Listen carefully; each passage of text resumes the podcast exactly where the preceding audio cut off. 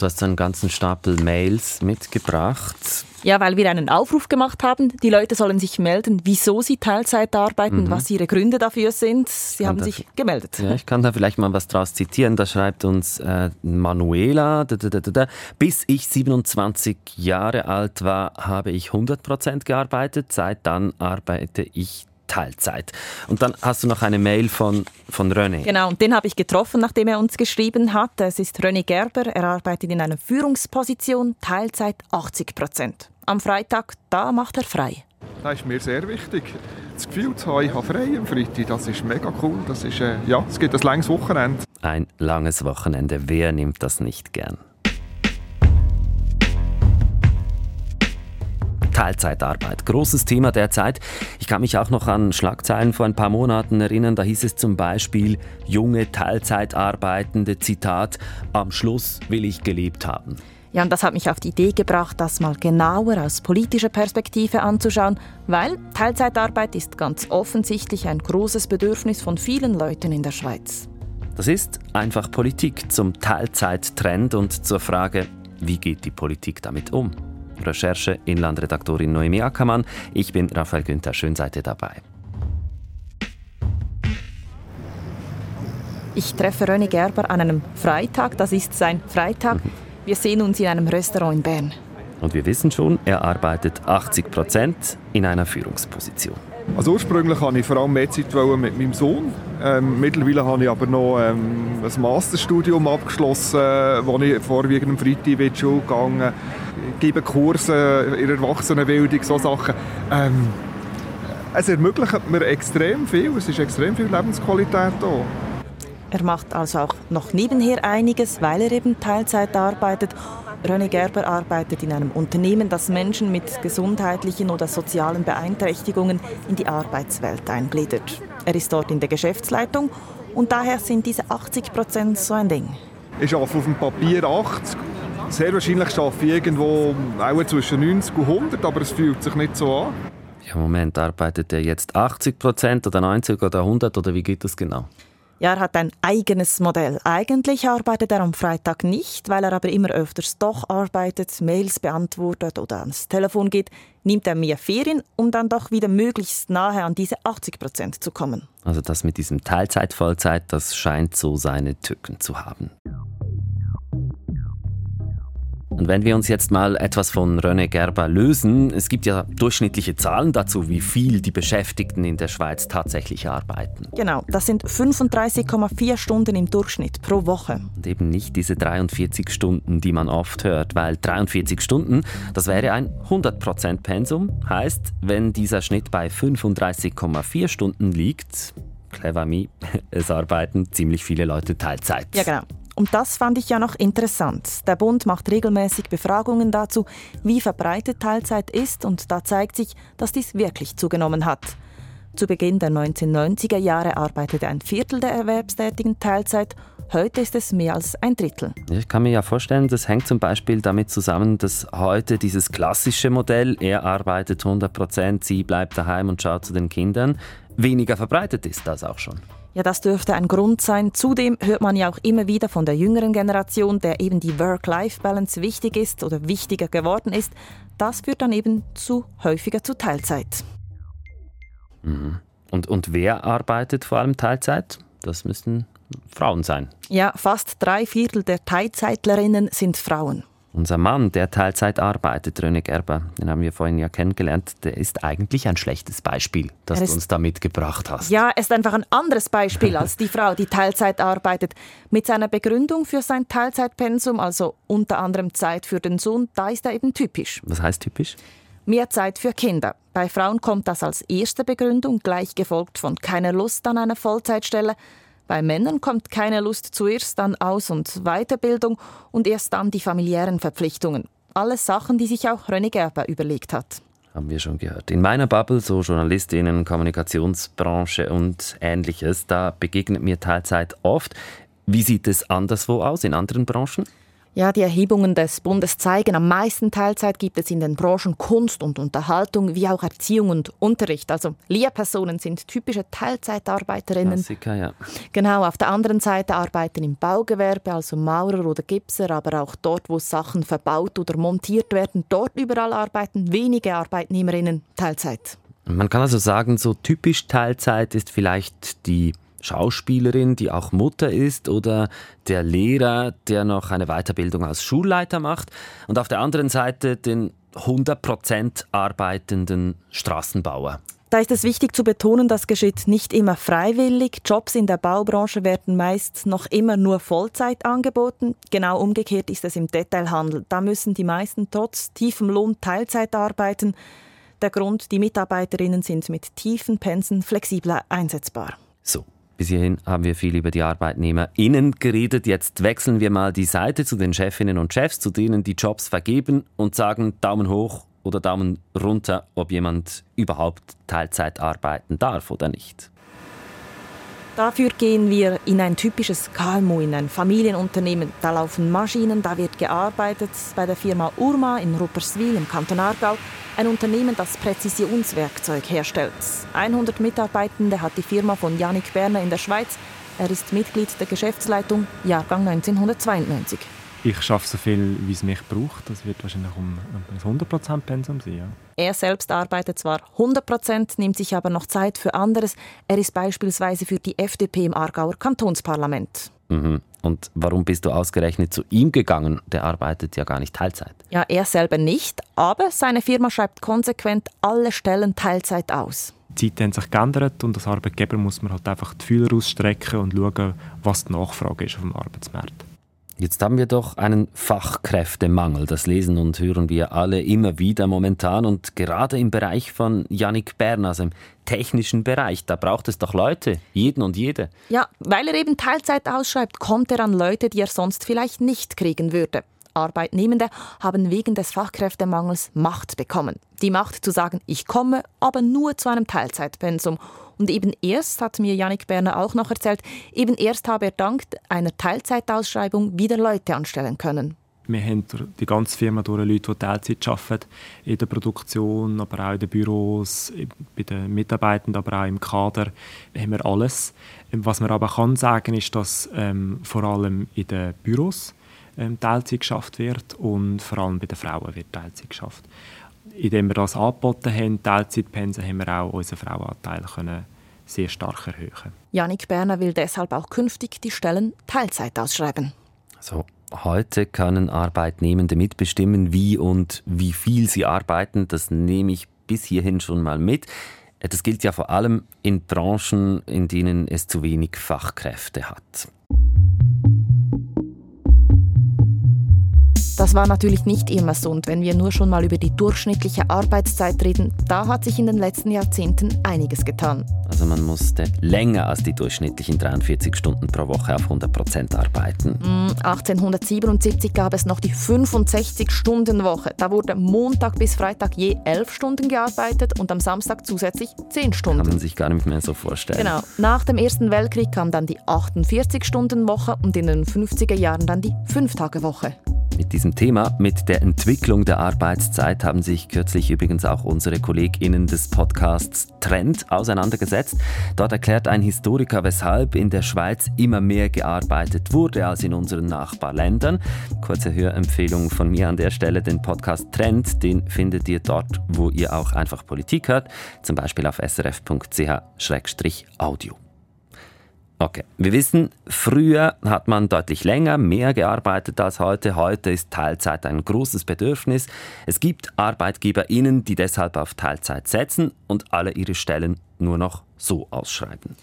Ja, natürlich hat sich die Wochenarbeitszeit nicht einfach so verkürzt. Da gingen Streiks, politische Kämpfe und dann Einigung zwischen Arbeitgebern und Arbeitnehmern, zwischen den Sozialpartnern voraus. Und zu denen bist du auch gegangen also zum Arbeitgeberverband und zu den Gewerkschaften. Das sind eben die, die die Arbeitsbedingungen ausmachen, zum Beispiel in einem Gesamtarbeitsvertrag. Und es sind auch die, die die jeweiligen Interessen in die Politik tragen. Genau. Und eben, wie jetzt der Arbeitgeberverband zu Teilzeit steht, damit bin ich zu Simon Wey gegangen. Er ist Chefökonom des Schweizerischen Arbeitgeberverbands und der sagt, Dieser Wunsch nach mehr Teilzeit, das sei ein Wohlstandsphänomen. Da ist die Schweiz natürlich in einer sehr guten Position, also respektive sind die Arbeitnehmenden in einer sehr guten Position, weil die Einkommen auch entsprechend hoch sind. Das ist in anderen Ländern, nur schon wenn Sie auf Deutschland schauen, ist Teilzeit viel weniger verbreitet.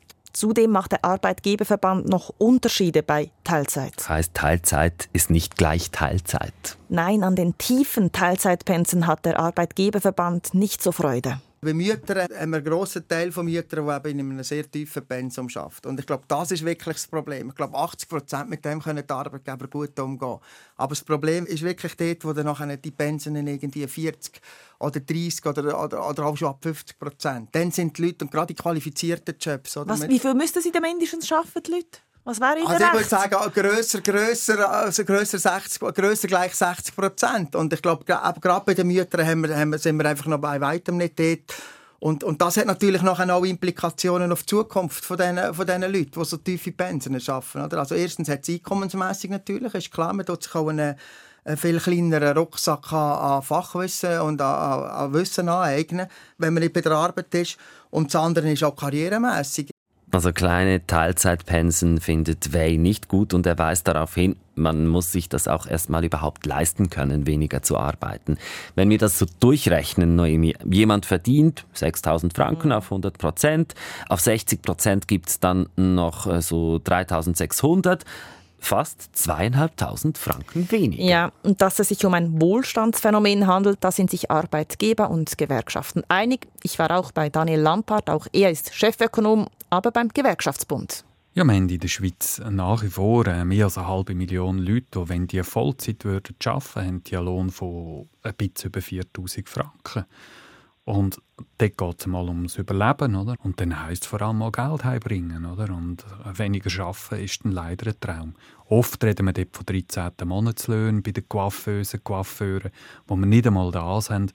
Und das sind natürlich Schritte, die passieren müssen, dass Geld um ist, um eine Existenz zu haben, zum Kind zu haben. Das hatte ich so gar nicht auf dem Schirm eigentlich, dass der 13. Monatslohn nicht überall Standard ist. Und was man auch noch bedenken muss, man muss sich das, also Teilzeit, auch im Alter noch leisten können. Stimmt, das fragt sich ja, ob sich das alle wirklich überlegen, wenn sie jetzt Teilzeit arbeiten wollen. Ja, wer nämlich weniger verdient, zahlt auch weniger in die Sozialversicherungen ein, hat weniger in seine Pensionskasse, das wirkt sich langfristig aus. Sprechen wir dann von Altersarmut. Genau, und davon sind dann häufig Frauen betroffen. Untersuchungen zeigen, dass Frauen über zwei Drittel weniger Einkommen aus der Pensionskasse bekommen.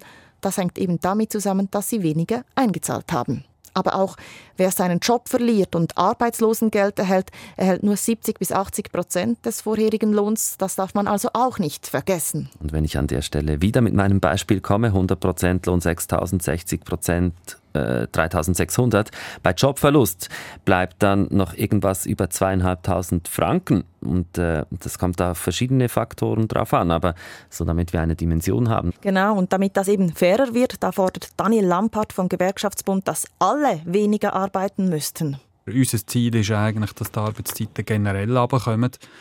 Wir haben ja seit 1990 kaum mehr Arbeitszeitverkürzungen gehabt und doch vorher alle Jahrzehnte etwa eine Stunde, eineinhalb weniger arbeiten, bei gleichem Lohn.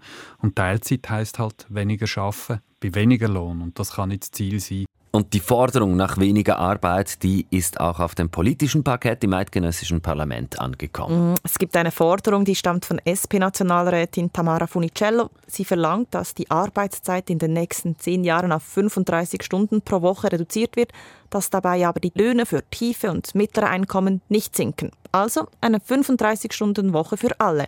Teilzeit soll in ihren Augen keine Frage des Wohlstands mehr sein. Weniger arbeiten bei gleichem Lohn. Welche Chancen hat dieses Anliegen? hier bei uns in ja. der Schweiz. Der Bundesrat ist dagegen. Er sagt, es brauche Lösungen für einzelne Branchen und das müssten die Sozialpartner untereinander aushandeln, ist also gegen eine generelle Arbeitsverkürzung.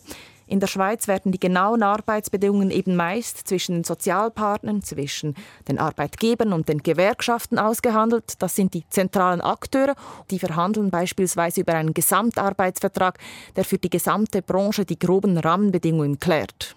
So, zurück zur 35-Stunden-Woche. Ich nehme an, die ArbeitgeberInnen sind auch gegen so eine 35-Stunden-Woche. Ja, auch wegen des Fachkräftemangels. Ich meine, die Firmen finden heute ihre Leute schon nicht. Und dann will man die Arbeitszeit, also das würde den Engpass natürlich massiv noch verschärfen. Und das andere ist, das BFS wertet ja jedes Jahr aus, wie viel die tatsächliche Arbeitszeit ist, meistens dann fokussiert auf die Vollzeit.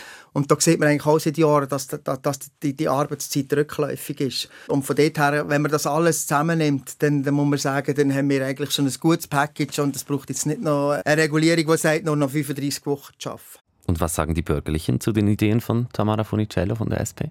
Die würden wohl ähnlich argumentieren wie der Arbeitgeberverband und vor allem zu teuer. Die wollen eher das Gegenteil, noch mehr Liberalisierung im Arbeitsgesetz. Da geht es beispielsweise um Sonntagsarbeit.